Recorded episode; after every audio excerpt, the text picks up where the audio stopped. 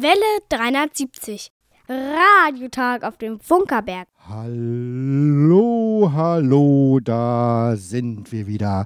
Herzlich willkommen zum Welle 370 Radiotag vom Funkerberg, Königs Wusterhausen, Wiege des Rundfunks, Meilenstein der Technikgeschichte mit einer historischen Sendung.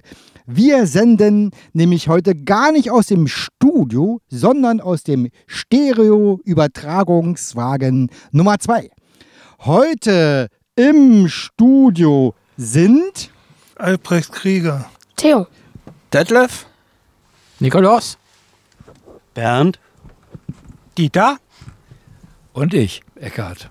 Und die alle sind hier versammelt äh, in diesem historischen Wagen, um eine Sendung zu produzieren. Ich bin ergriffen, muss ich sagen. Also es, es fühlt sich unglaublich an, ähm, wie wir heute hier die Sendung machen werden. Theo, was haben wir vergessen? Wir haben vergessen, von drin den Zettel mitzunehmen, äh, wo wir ansagen, wie man uns erreicht. Na gut, lieber Hörer, wenn du uns hörst, dann sag uns, dass du hörst. Schreib uns eine SMS oder MMS an 0, 1 5, 1 7, 0 0 1, 5, 7. 1 1. Genau, so kriegen wir es hin. Deine Post geht an Welle 370, Senderhaus 1 Funkerberg 20, in 15711 Königs Wusterhausen.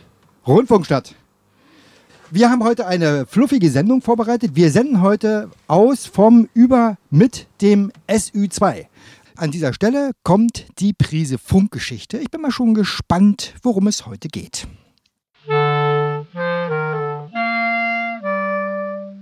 Welle 370. Eine Prise Funkgeschichte. Gesprochen von Hanna. Guglielmo Marconi wurde am 25. April 1874 im italienischen Bologna geboren. Durch mehrere Umzüge bedingt besuchte er Schulen in England und Italien oder erhielt Privatunterricht. Die Zulassung zum Studium blieb ihm verwehrt. Trotzdem besuchte er 1892 einige Vorlesungen von Augusto Ricci und Bernardo Dessau. Als Assistent bei Professor Vincenzo Rosar erlernte er in Bologna die Benutzung verschiedener elektrischer Geräte und experimentierte erstmalig mit einem Kohärer. Auch gab ihm Rosar Privatunterricht in Physik, Chemie und Elektrotechnik. Im Haus seines Vaters, eines wohlhabenden Grundbesitzers, richtete Marconi ein Labor ein und begann mit elektromagnetischen Wellen zu experimentieren. 1895 gelang es ihm, die Signale eines Knallfunkensenders in etwa zwei Kilometer Entfernung zu empfangen. Bereits hier zeigte sich die Fähigkeit Marconis, vorhandene Geräte und Technologien miteinander zu kombinieren und durch kontinuierliche Experimente zu verbessern. Im Frühjahr 1896 zog Marconi nach London.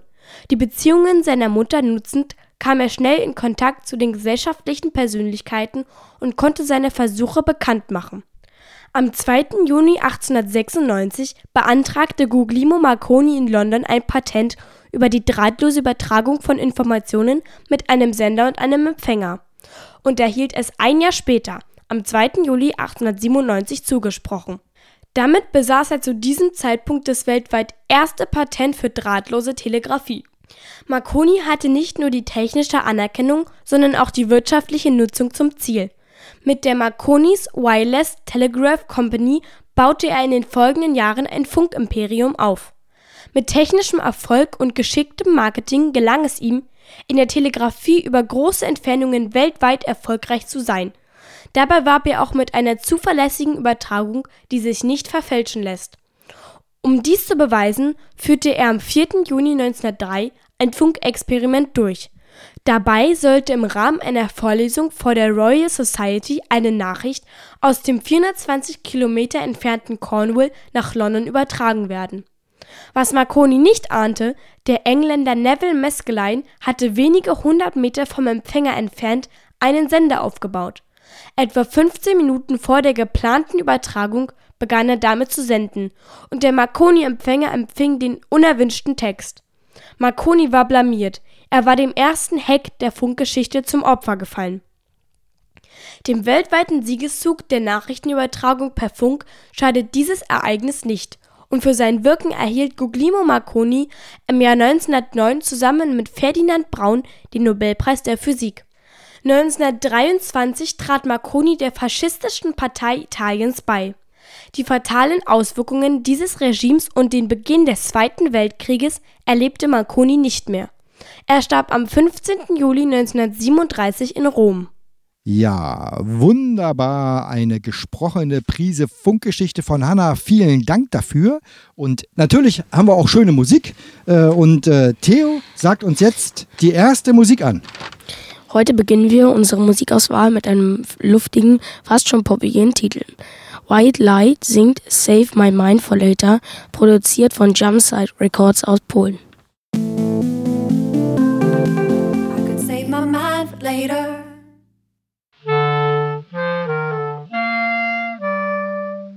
Welle 370. Radiotag auf dem Funkerberg. Ja, wunderbare Musik hier im oder aus dem SÜ2, dem Stereo-Übertragungswagen Nummer 2. Und was das ist, äh, das kann keiner besser beschreiben als die Experten, die wir heute hier vor Ort haben. Ach, ich würde sagen, ihr stellt euch einfach selber vor. Wer seid ihr denn? Hi, Nikolaus Löwe. Ich bin Toningenieur beim RBB und ich habe viele Jahre auf diesem Auto arbeiten dürfen, was ich bis heute noch als ein großes Geschenk empfinde. Und bin auch Mitglied im Funkerberg Museum. Freue mich sehr, dass dieser Wagen in seiner Gesamtheit erhalten werden konnte. Und äh, das hier ist. Albrecht Krieger. Ich war 20 Jahre Toningenieur beim Fernsehen in Adlershof und dann 23 Jahre erster Tonmeister an der Staatsoper in Berlin. Und nach meinem Ruhestand bin ich auch Mitarbeiter dieses Museums geworden. Und da sind wir eigentlich wirklich also zu dem Ü-Wagen gekommen, was man kaum glauben kann. Äh, wir hatten eine Veranstaltung mit Tonleuten und da habe ich erzählt, dass ich in dem Funkerberg Museum mitarbeite. Und da kam Eckhard Stoffregen vom RBB, früher SFP, und er sagte zu mir, da, von uns könnt ihr einen ganzen Ü-Wagen haben, was für mich natürlich total verblüffend war. Und dann haben wir jetzt anderthalb Jahre mit großer Unterstützung der RBB-Kollegen den Wagen hierher gebracht. Und das ist wirklich verrückt, äh, lieber Hörer, du kannst dir nicht vorstellen, was es für ein irres Gefühl ist, aus diesem Wagen, mit diesem Wagen zu senden oder die Sendung zu produzieren. Also hier sind jede Menge äh, technische Einrichtungen. Was ist denn in dem Ding drin hier? Also zunächst mal, weil die Hörer das Auto ja nicht sehen, äh, beschreibe ich, dass es sich um einen Mercedes-Benz LKW handelt. Der ist 10,5 Meter lang, 12 Tonnen schwer. Das Fahrzeug ist 1985 gebaut und hat vorne also so, eine, so ein kurzes Fahrerhaus und dahinter einen riesengroßen Kastenaufbau. Und in dem Kasten drin ist ein komplettes Tonstudio.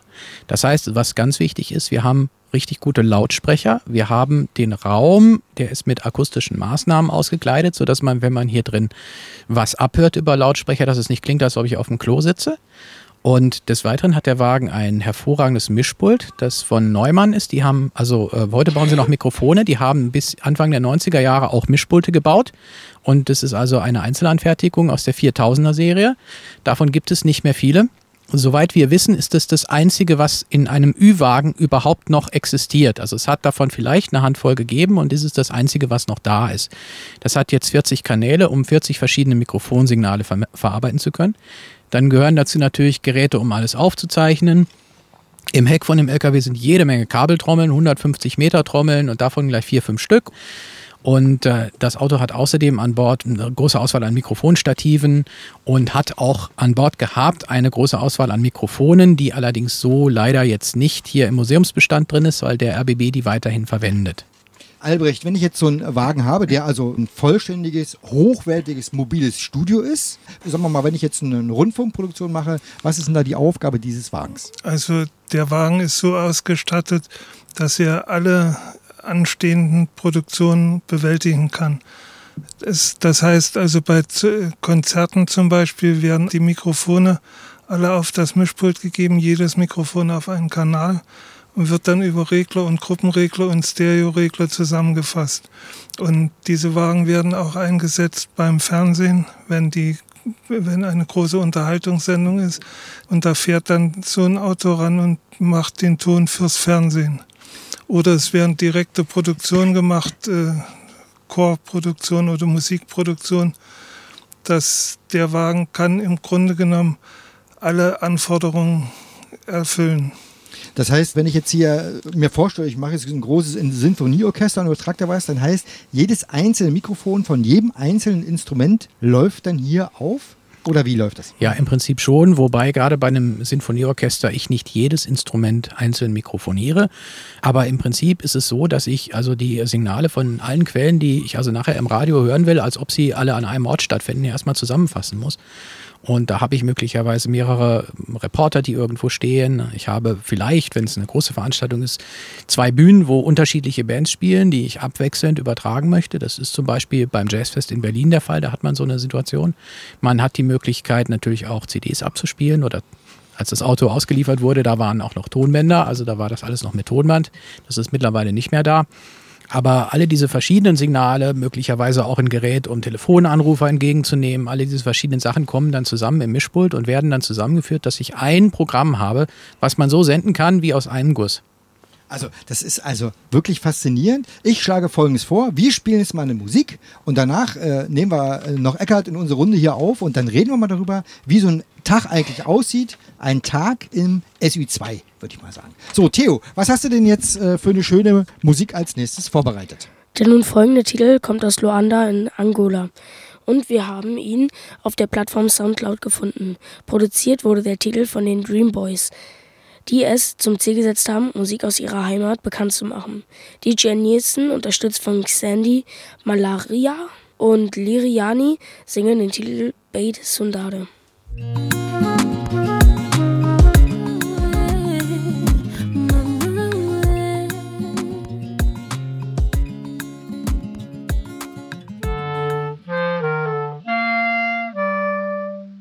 Welle 370 Radiotag auf dem Funkerberg. Ja, wunderbare Musik hier bei Welle 370 aus dem SÜ2. Ich bediene hier ein originales Neumann Analogpult. Leute, ihr könnt euch nicht vorstellen, wie das so ist. Und hier geht es weiter mit unserem Gespräch im Museum das Museum ist heute der SU2 und äh, wir haben unsere Runde erweitert. Äh, Eckart ist mit dazugekommen. Wir reden also jetzt darüber, wie läuft so ein Tag im SU2. Also ihr kommt an, wo ihr etwas tun sollt. Womit geht's los? Das beginnt natürlich mit der Fahrt zum Ü-Ort. Und ja. dann, wenn man dort eingetroffen ist, erstmal sich die Akustik anzuschauen und die Umgebung, in der man zu arbeiten hat. Festzulegen, wie viele äh, Kanäle man eigentlich dafür braucht, eine dementsprechende Setlist aufzustellen und dann die Kollegen einzuweisen, wer was eigentlich macht. Es fängt mit der Verkabelung des Ü-Wagens an, Strom suchen, Strom finden, hoffentlich. Äh, manchmal auch einen Netzanschluss legen, selber legen, wenn die Konzession äh, äh einer der Mitarbeiter hat. War früher in Westberlin gang und gäbe. Nachher in Ostberlin auch, wie wir dann rüber durften mit dem Ü-Wagen. Und ansonsten ähm, Hauptmikrofonie aufbauen. Eine Frage, wie lange, also diese ersten Schritte, wie lange dauert das so? Ich denke, so an die zwei, zwei bis drei Stunden braucht man schon, also an, ohne die Anfahrt. Mhm. Zwei Stunden, kommt auf, an, auf die Größe mhm. so einer Veranstaltung.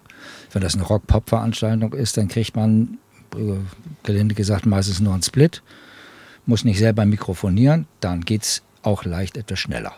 So, jetzt äh, ist also technisch alles vorbereitet. Was macht man dann? Dann gibt es den Soundcheck.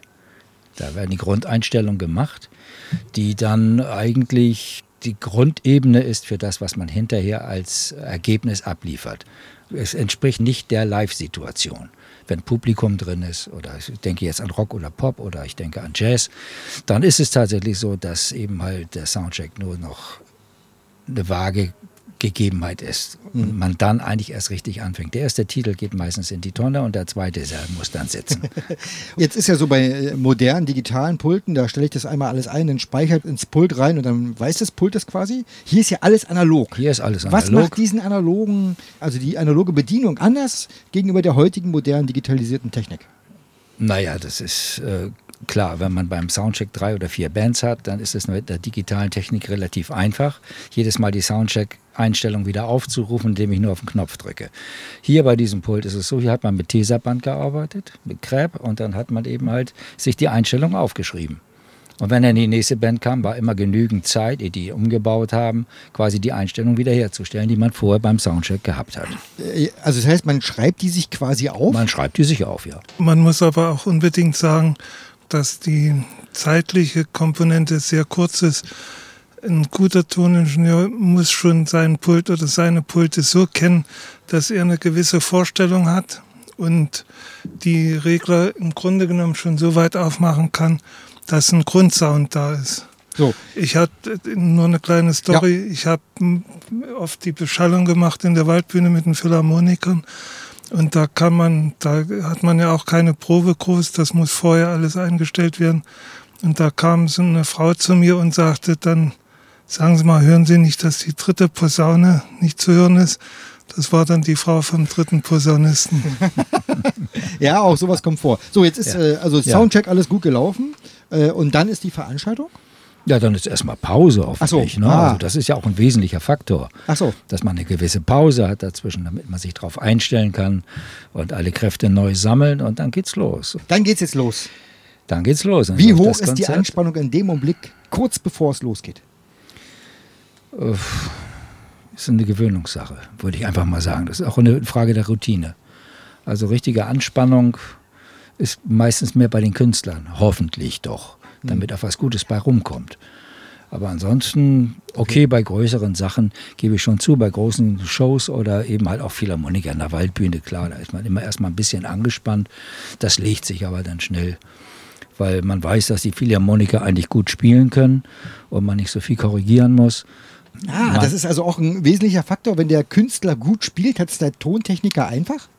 Wenn die Band gut ist, wenn der Musiker hervorragend, äh, hervorragende Arbeit leistet, dann hat der Tontechniker, der Toningenieur ist natürlich genau. einfach. Das ist übrigens gleich auch nochmal Tontechniker und Toningenieur. Was ist da eigentlich der Unterschied? Haben wir in der ersten Runde ganz vergessen.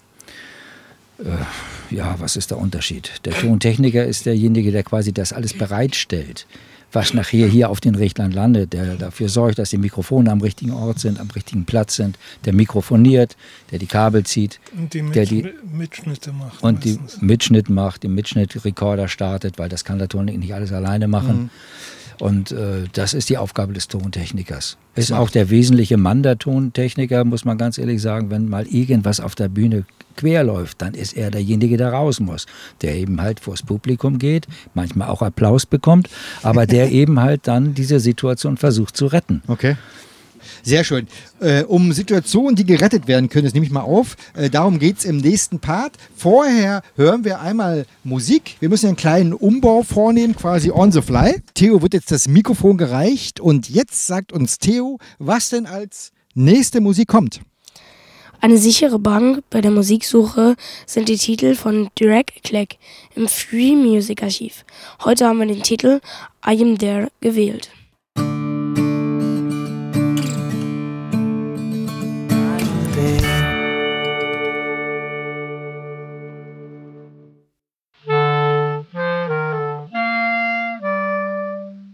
Welle 370. Radiotag auf dem Funkerberg. Ja, und wir sind hier wieder zurück im SÜ2, dem Stereo-Übertragungswagen 2. Und im dritten Part geht es also darum, was der Wagen alles erlebt hat. Und äh, wir haben hier keine Kosten und Mühen gescheut und haben eine kleine Collage jetzt vorliegen. Äh, jeder Ton, den wir jetzt hier hören, ist durch diesen Wagen gelaufen. Ich hab's gesehen. Ich war vor Ort. Hi. My name is Suzanne Vega. I'm from New York City.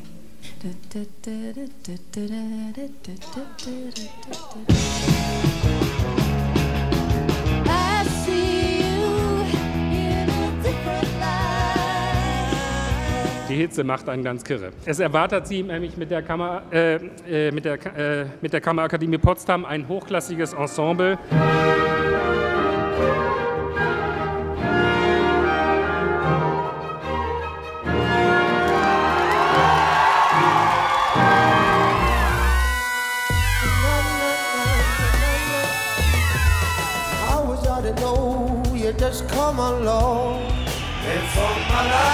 Das Konzert für Berlin. Live in und vor der Deutschlandhalle und überall, wo es Radios gibt. Als er davon hörte, was dieser Tage in Berlin passiert, ist er sofort in ein Flugzeug gestiegen und hierher gekommen. Träume werden dieser Tage wahr in Berlin. Hier kommt Joe Cocker! When East meets West, rock and roll!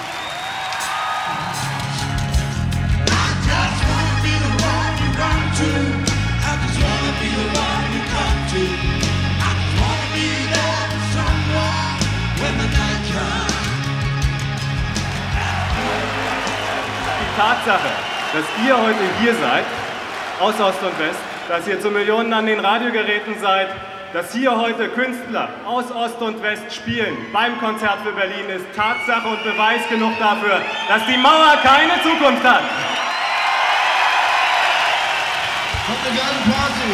Boah, was eine Stimmung. Lass mal jung. Wir kommen ja nachher mit der Panikband nochmal. Jetzt singe ich einen Song, Spottifix, mit einer meiner Lieblingsbands, mit den Babs.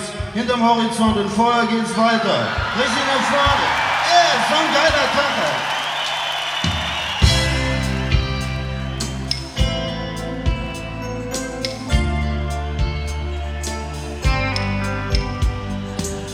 Wir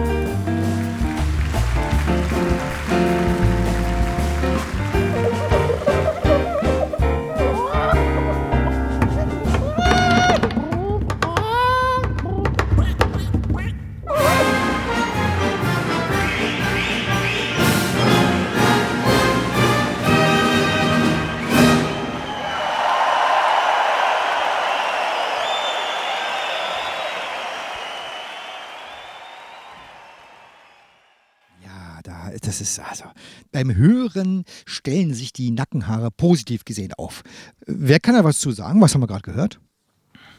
Ja, also das war eine kleine Collage, alles Aufnahmen, die dieser Wagen gemacht hat. Und die Spanne geht also von einer der allerersten Aufnahmen 1985, Susan Vega im Metropol West-Berlin, bis zu einer Aufnahme hier aus der Kreuzkirche Königs Wusterhausen, was, glaube ich, sogar der letzte Ü-Auftrag war, den der Wagen gemacht hat. Das war die Kammerakademie Potsdam.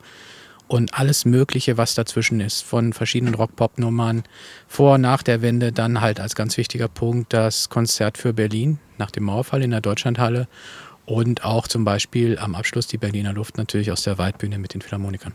Also ist, bei allen diesen Veranstaltungen hat äh, dieser Wagen eine Rolle gespielt. Äh, Eckhard, äh, bei, dieser, äh, bei diesem Deutschlandkonzert warst du dabei? Da war Äh, ich dabei, ja. Wie war das so, äh, also zu der Zeit in diesem Wagen dieses, äh, dieses Das- Event zu übertragen? Da kann man sagen, das war aufregend. Das war wirklich aufregend, weil das kam so sp- spontan eigentlich auch daher. Die ganze Produktion kam spontan, dass wir da äh, quasi morgens um 10 Uhr angefangen haben und da noch gar nicht klar war, welche Bands überhaupt auftreten. Welche Bands sind in Deutschland. Und alle, die in Deutschland waren, sind auch gekommen. Und das ist dann abends gegen äh, 17, 18 Uhr, glaube ich, war das. Ging das erst los und dann ging das bis nachts um drei und dann anschließend noch Abbau. Das war ein anständiger Arbeitstag, aber einen, den man mit Freude gemacht hat. Also da bleiben ja auch die Emotionen sozusagen logischerweise nicht fern. Also Ja, es gab keine Soundchecks, es ging einfach eine Band runter, die nächste rauf und dann ging das los. Backlines haben wir ein bisschen gewechselt, aber ansonsten äh, hat man fast mit einer Einstellung gearbeitet, in jedem halt immer nur korrigiert. Okay. Nikolaus, gibt es eigentlich von, für dich äh, so einen ganz besonderen Moment, äh, den du hier in diesem Wagen erlebt hast? Also es gibt eine Menge, eine Menge besonderer Momente, aber äh, es ist natürlich schon so, dass es ein besonderer Moment war, als ich äh, meine Frau gefragt hat, ob sie mich heiraten will. Und äh, die hatte vorher schon deutlich gemacht, dass sie äh, sich auch einen ansprechenden Rahmen wünscht. Und dann haben wir das hingekriegt äh, bei der AIDS-Gala 2003 in der Deutschen Oper. Da ähm, im Rahmen des Abends konnte man halt auch einen Gast mitbringen. Da habe ich sie halt mitgebracht und in dem Rahmen habe ich sie dann halt gefragt, ob sie mich heiraten will. Und es gibt auch ein Foto aus dem, von dem Tag, aus diesem Auto mit uns beiden und das ist schon was Besonderes. Ist ja verrückt. Eckhard, was, Ist, was ist die größte Paniksituation, die du hier mal hattest in dem Wagen? Ja, das war bei dem letzten Konzert äh, von Midnight Oil in Europa, in der Deutschlandhalle. Und ähm, das war eine tolle Nummer. Es war die ARD dran, komplett. Und äh, wir hatten alles wunderbar im Griff, bis der äh, Frontsänger plötzlich das Mikrofon wechselte, auf das Spare-Mikro ging. Und das war bei uns nicht auf dem Splitter drauf. Und dann war Panik angesagt. Alles lief, alles war gut, aber man hat eben halt den Leadsänger nicht gehört. Also nicht so. Im Hintergrund, über die Beschallung, die in der Halle läuft, hat man ihn so ein bisschen mitgekriegt. Ähm, der damalige Redakteur Helmut Lehnert hat versucht, sich dann bei den Kollegen der ARD zu entschuldigen für diesen doch etwas peinlichen Fauxpas. Allerdings ist es denen gar nicht aufgefallen, ah, okay. weil die Backings so gut waren. Okay. Äh, ja. Jetzt erklär mal ganz kurz äh, die Begrifflichkeit äh, Spare-Mikro und Spare-Mikro ist, Spare ist, ein, ist ein Ersatzmikrofon, wenn äh, dieses Mikrofon wie diese SM58, über die ich jetzt gerade rede, wenn die zum Beispiel voll gespuckt ist. Okay. Dann hat die ihre Frequenzumfang nicht mehr und deswegen wechseln die dann unterwegs mal das Mikrofon. Okay. Und das war leider auf einem anderen Splitter. Und jetzt steht der Wagen hier und wir, wir machen hier Welle 370. Wie ist es so? Der Wagen richtig in Funktion heute? Ja, ja. das ist eine feine Sache. Das meiste spielt ja auch, nicht wahr? Der Wagen ist doch toll in Ordnung. Ja, also er könnte also ohne weiteres auch wieder rausfahren und etwas Größeres machen. Symphonieorchester zum Beispiel oder also wenn wir denn, die Waldbühne. Ich schlage vor, wenn hier irgendwo mal ein Symphonieorchester ist, was eine Übertragungswagen äh, braucht, wir würden ja. ihn gegen eine geringe Abgabe, würden wir vielleicht auch zur Verfügung ja, stellen. Volltanken und waschen wäre ja, schon was. Ja. genau. Äh, jetzt steht er ja hier im Museum oder ist Museumsbestandteil.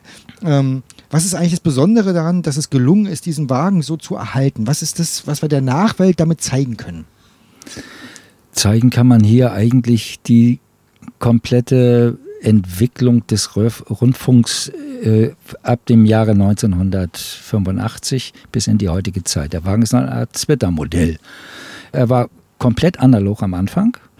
Außer einem digitalen Hallgerät hatte er eigentlich ansonsten nur analoge Bedien Bedienelemente. Das hat sich dann sukzessive geändert. Dann flogen erst die Bandmaschinen raus, dann kam dafür äh, ein Digital Audio Stationary Head Recorder also rein, also, also ein Dash Recorder, ein Dash Recorder in mhm. digitaler Aufzeichnungsform. Ja, das ist ein, wie muss man sich vorstellen, wie ein Tonband, also ein offenes Tonband, aber mit einer digitalen Aufzeichnung mhm. von 24 Spuren. Diese Geräte haben irgendwie 150.000 D-Mark gekostet. Und dass der Wagen sowas hatte, war ein Grund dafür, dass er für das Pink Floyd The Wall Konzert gebucht worden ist, weil er da Teile der Meshbau-Aufzeichnung gemacht hat. Ja, Pink Floyd ähm, The Wall, da war der Wagen auch dabei, aber äh, gleichzeitig, er hat auch in der Zeit äh, Phil Collins in der Waldbühne betreut, tontechnisch. Es waren 24 Kameras am Start, die wurden fernsehtechnisch betreut, aber der Ton ist über diesen Wagen gelaufen. Das ist Von der Series Tour, so heißt die CD, wenn man mal Werbung machen darf. Ja, ja So heißt die, DVD und ähm, da waren hier zwei Dash-Rekorder drin. Also 48 Spuren wurden aufgezeichnet, anschließend in London nochmal nachgemischt. Also Fakt ist, wer sich diese CD hört, hört was vom SU2. Ja, und man hört auch den Wandel halt, nicht? dass damals eben halt noch Beschallung auf der Bühne war, also Monitoring auf der Bühne, Monitor, also neben dem Schlagzeuger standen ein Haufen Lautsprecher. Das ist heute alles nicht mehr. Heute heißt das In-Ear-Monitoring, also alles nur noch ins Ohr geblasen führt zu Gehörschäden äh, und macht einen anderen Sound. Ja, also ja, es so. ist ja auch teilweise so, dass man heutzutage es kaum noch unterscheiden kann, ob man dann, wenn man es abnimmt, eine CD spielt oder ob es wirklich live ist. So, wir äh, haben sauber überzogen, das macht aber nichts. Äh, letzte Frage an alle, die mit dem Wagen zu tun haben. Was wünschen wir dem Wagen für die nächsten 50 Jahre? Oder vielleicht erstmal 25? Einen guten Erhaltungszustand. Genau, dass er trocken und warm steht. Also da, da, geben wir uns große Mühe. Und dass er eben halt auch noch ein paar Produktionen machen kann hier im Umkreis. Also wir haben es ja vor, wir wollen ja versuchen, den Wagen quasi fest ins Museumsensemble zu integrieren. Äh, uns fehlen noch das ein oder andere äh, Kleingeld. Gebäude. Und genau, wir müssen ein Gebäude, wir wollen ein Gebäude errichten dafür. Und äh, also wenn jemand zu viel hat, so, wir nehmen das alles. Aber das ist jetzt ein anderes Thema. Ich danke euch sehr, dass ihr hier gewesen seid. Ich bin wirklich immer noch sehr ergriffen, dass wir die Chance haben, hier zu senden. Äh, das ist, äh, ich weiß das sehr zu würdigen. Vielen Dank für euren Einsatz. Ja, bitte, bitte. Ja, doch nicht für. So, und jetzt ist äh, Theo wieder am Start. Und jetzt wird in deutscher Sprache gesungen. Kiliobot mit einem Titel der Stilrichtung Krautrock. Sie besingen ein Mädchen, Jenny. Sie brennt alle Brücken nieder.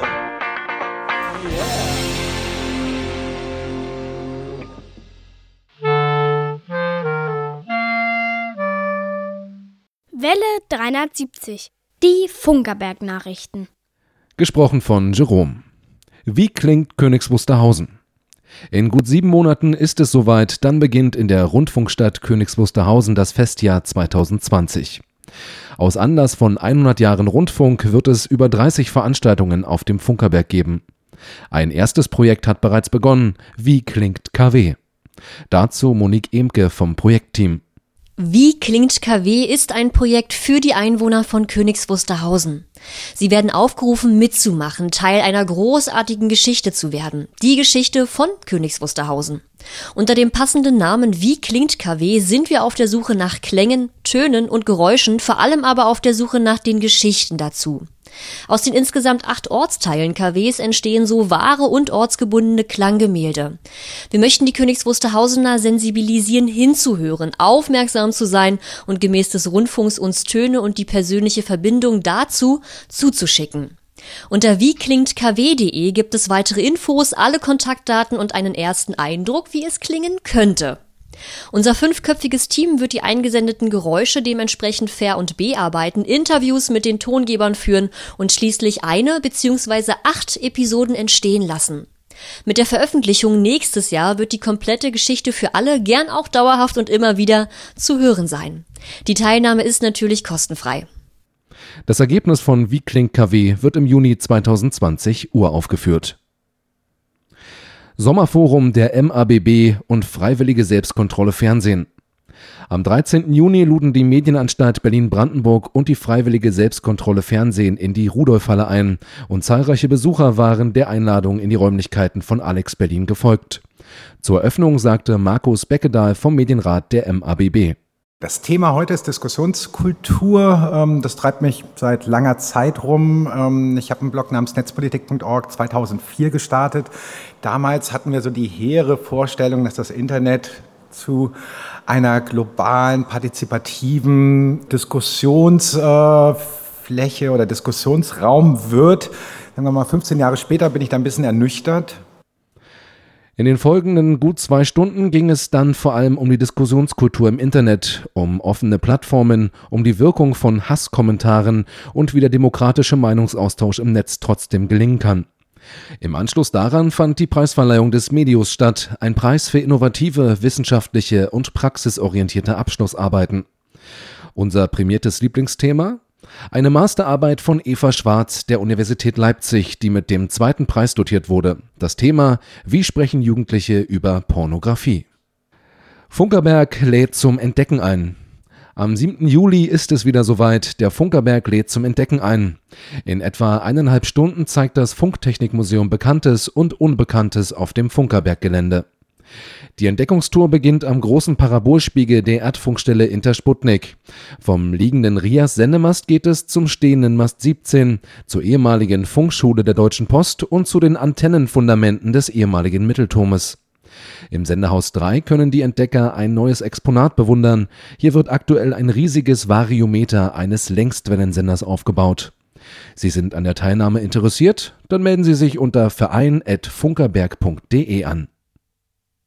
Bergfunk-Line-Up komplett.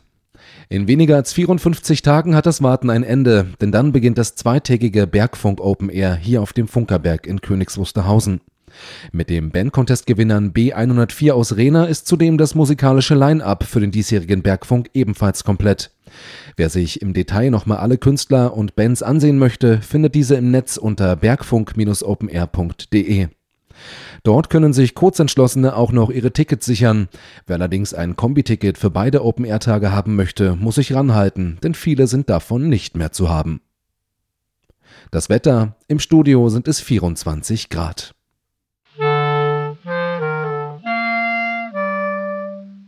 Welle 370. Die Hörerecke. Hallo, liebe Radiofreunde. Hier ist Detlef mit der Hörerecke im Juni 2018. Ich grüße euch alle recht herzlich. Es folgt die Postbestätigung mit Zitaten aus den interessantesten Zuschriften. Helge Birke aus der Schweiz schreibt auf seinem Empfangsbericht. In den Osterferien war ich auf dem Campingplatz in Pinnow am See im Bundesland Brandenburg. Ihre interessante Sendung habe ich am 28. April auf 60, 70 Kilohertz mit einem Grundig Yachtboy in meinem Wohnmobil gehört. Mit der Dachantenne hatte ich guten Empfang. Am 28. April haben außerdem noch die Hörerfreunde Egal Benger, Bernd Seiser und Andreas Mücklich die Welle 370 Sendung auf Kurzwelle 60-70 kHz empfangen. Andreas Mücklich schreibt in seiner Post bei schönem Wetter konnte ich eure Sendung mit meinem Radio auf dem Balkon hören. Die Ausbreitungsbedingungen waren gut. Die Programminhalte haben mir gut gefallen. Thomas Becker und Klaus Nindel haben am 11. Mai bei Radio HCJB in der Sendung für die Xer den Beitrag vom Funkerberg Museum gehört. Thomas benutzte zum Empfang die Kurzwelle 3995 kHz und Klaus die Kurzwelle 5920 kHz. Thomas schreibt auf seinem Empfangsbericht: Eure Sendung war wieder interessant. Hanna macht es im Beitrag Eine Prise Funkgeschichte wirklich gut. Klaus bedankt sich für die schöne Sendung. Am 12. Mai hörte Jürgen Hannemann auf 3995 kHz bei Radio HCJB den Sendebeitrag aus der Rundfunkstadt. Eckhard Röscher, Hans Gostschan und Enno Kurzel waren am 26. Mai auf Kurzwelle 60-70 kHz empfangsbereit. Sie hörten die Welle 370 über den Sender Rohrbach. Eckhardt schreibt folgende Zeilen. Heute hatte ich Gelegenheit, eure 50. Radiotagssendung zu verfolgen. Das Programm erinnerte mich an die guten alten Zeiten auf Kurzwelle. Leider sind solche Programme selten geworden. Es ist schön, dass ihr mit euren Sendungen zum Erhalt der Kurzwelle beitragt. Hans gratuliert zur 50. Radiotagssendung. Enno hatte mit der 50. Radiotagssendung schöne Erinnerungen an die gute alte Kurzwelle. Ralf Urbanschik verfolgte die Welle 370 Live-Sendung am 19. Mai im Internet. Das Studiogespräch mit Kuno war recht unterhaltsam und informativ, schreibt Ralf. Michael Wozniacka gratuliert zur 50. Sendung und es mögen noch unzählige folgen. Er hörte die Sendung am 19. Mai im Internet. Am 19. Mai hat Klaus Irrgang die Live-Sendung im Internet verfolgt. Er schickt schöne Grüße. Mit meinen Ausführungen bin ich zum Ende der Hörerecke gekommen. Habt vielen Dank für die Empfangsberichte und Mitteilungen. Bis zur nächsten Ausgabe die allerbesten Grüße und gut DX auf allen unseren Verbreitungswegen. Wünscht euch, liebe Radiofreunde, Detlef aus der Rundfunkstadt. Welle 370. Die Funkerberg-Termine. Ja, am 23. Juni ist auf Kurzwelle die Welle 370 zu hören und zwar auf 60, 70 Kilohertz, gesendet aus äh, mit 10 Kilowatt aus, Detlef? Aus Rohrbach bei, bei Ingolstadt. Da kommt die Welle 370 her. Am 30. Juni? Da ist Diesellauf. Hier im Senderhaus 1 wird unser legendärer 1000 PS Motor, die grüne Mauritius der Motorenwelt, angelassen. Am 7. Juli? Da ist Entdeckertour auf dem Funkerberg. Wir wandern über den Funkerberg und zeigen Stellen und Exponate, die man sonst nicht immer sieht. Am 21. Juli? Da ist wieder Welle 370 Radiotag und mir ist tatsächlich gerade das Thema entfallen, aber wir haben einen Radiotag und wir haben bestimmt auch ein tolles Thema. Theo, wie geht's denn mit unserem Sendeplan jetzt hier weiter? Die Geburtstage kommen dann hinten ran. In diesem Monat haben Geburtstag Rolf Dieter, Dorit, Manfred, Carola, Petra und Lutz Jahuda. Das ist ein Entertainer und Sänger, der übrigens auch regelmäßig hier im Museum zu treffen ist. Angelika Mann. Eine Sängerin. Und Jürgen Sparwasser. Wer kennt ihn nicht? Ein Fußballer. Ist es nicht der, der das einzige Tor geschossen hat? Damals gegen die Bundesrepublik in, zu DDR-Zeiten. Das waren noch Zeiten. Gott sei Dank braucht die DDR heute nicht mehr gegen die Bundesrepublik zu spielen. Das ist eigentlich gar nicht so schlecht. So. Und wie Sie es gehört, haben wir für unsere Geburtstagskinder einen wunderschönen Song vorbereitet. It's your birthday, yes it is, it's your birthday, yes it is, it's your birthday. So happy birthday to you, yes you.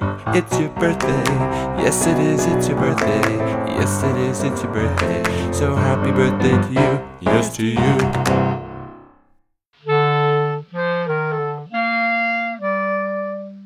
Welle 370. Laberei vor drei. Laberei vor drei.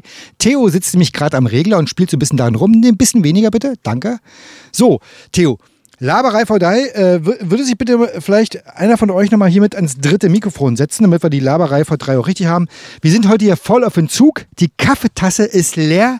Der Kuchen ist, ich weiß keine Ahnung, wo der Kuchen ist. Aber den Kuchen gibt es doch gleich. Den Kuchen gibt es doch gleich, Und genau. Kaffee gibt es auch gleich. So. Wenn wir fertig sind, dann gibt es alles. Ja, aber erstmal Theo, wie findest du das hier im Sendewagen zu sein? Wie findest du das? Geiles Gefühl. Und wenn man mal so nachdenkt, hier haben die richtig großen Tontechniker gesessen. Schon großes, geiles Gefühl. Und lieber Hörer, du müsstest die großen Kulleraugen von Theo sehen, äh, wie der hier sozusagen äh, jetzt gerade eben den Neumann-Regler runterzieht, äh, ordentlich abhustet und es wieder ne, hochzieht. Ja, das ist. Man möchte es ja nicht im Radio hören. Ja, sehr gut. Also das ist wirklich, äh, Theo hat da wirklich ein tolles Gefühl. Detlef, was meinst du? Wie ist es, wie kommt das hier so an? Also kommt ganz gut an hier. Ganz prima. Wenn es nicht so aufwendig wäre, diesen Wagen hinzustellen, würde ich sagen, können wir eigentlich regelmäßig hier aus diesem wirklich schnuffeligen äh, Wagen senden. Ja, also ist wirklich toll. Ah, so, was machen wir jetzt mit der ganzen Sache? Theo, was Ja, meinst du? Schon wieder vorbei, danach wieder abbauen. Das ist genau. Danach kommt der Abbau. äh, Alles wieder abbauen. Alles wieder abbauen, genau Und so. wenn ich mal hier auf die Wand gucke mit den ganzen Kabeln, wird das, glaube ich, nicht einfach. Ja, aber wir werden es schaffen. Ja, Äh, das auf jeden Fall. Genau. Zum Schluss, lieber Hörer, wenn du uns gehört hast, dann sag uns, dass du uns gehört hast. Schicke eine E-Mail an Welle 370. funkerberg.de. Schick eine SMS, MMS oder WhatsApp-Nachricht an 0 1 5 1 7 0 0 1 5 7 1 1. Und die Post geht heute an Welle 370. Senderhaus 1 Funkerberg 20. in 15711. Königs Wusterhausen. Und da wir heute zum Auftakt der Sendung ja den Zettel mit den äh, GPS-Koordinaten gar nicht hatten, äh, haben wir heute auch kein Tier gehabt. So, die Sendung ist vorbei. Detlef, wie fandst du's? Sehr schön. Was sagt Theo dazu, dass er am Neubahnpult sitzen darf? Schönes Gefühl, möchte es immer haben. Ja. Und lieber Hörer, äh, wir bedanken uns, dass du uns gehört hast. Vielen Dank an die Crew, die das hier heute alles möglich gemacht hat. Wir haben sie heute alle schon gehört. Wer noch möchte, könnte noch mal reinkommen, Tschüss sagen. Äh, ja, also wir machen eine kurze Verabschiedung. Wer noch hier oben ist, kommt einfach mal drin und sagt einfach mal Tschüss. Erst sagt Theo noch die letzte Musik an. Als letzten Titel spielen wir heute Musik aus Kalifornien. California Sam mit dem Titel The Gangs Are Here. So, und jetzt sagen wir alle Tschüss. Tschüss. Tschüss. Tschüss. Tschüss. Tschüss. Und vergessen Sie nicht, die Antenne zu erden.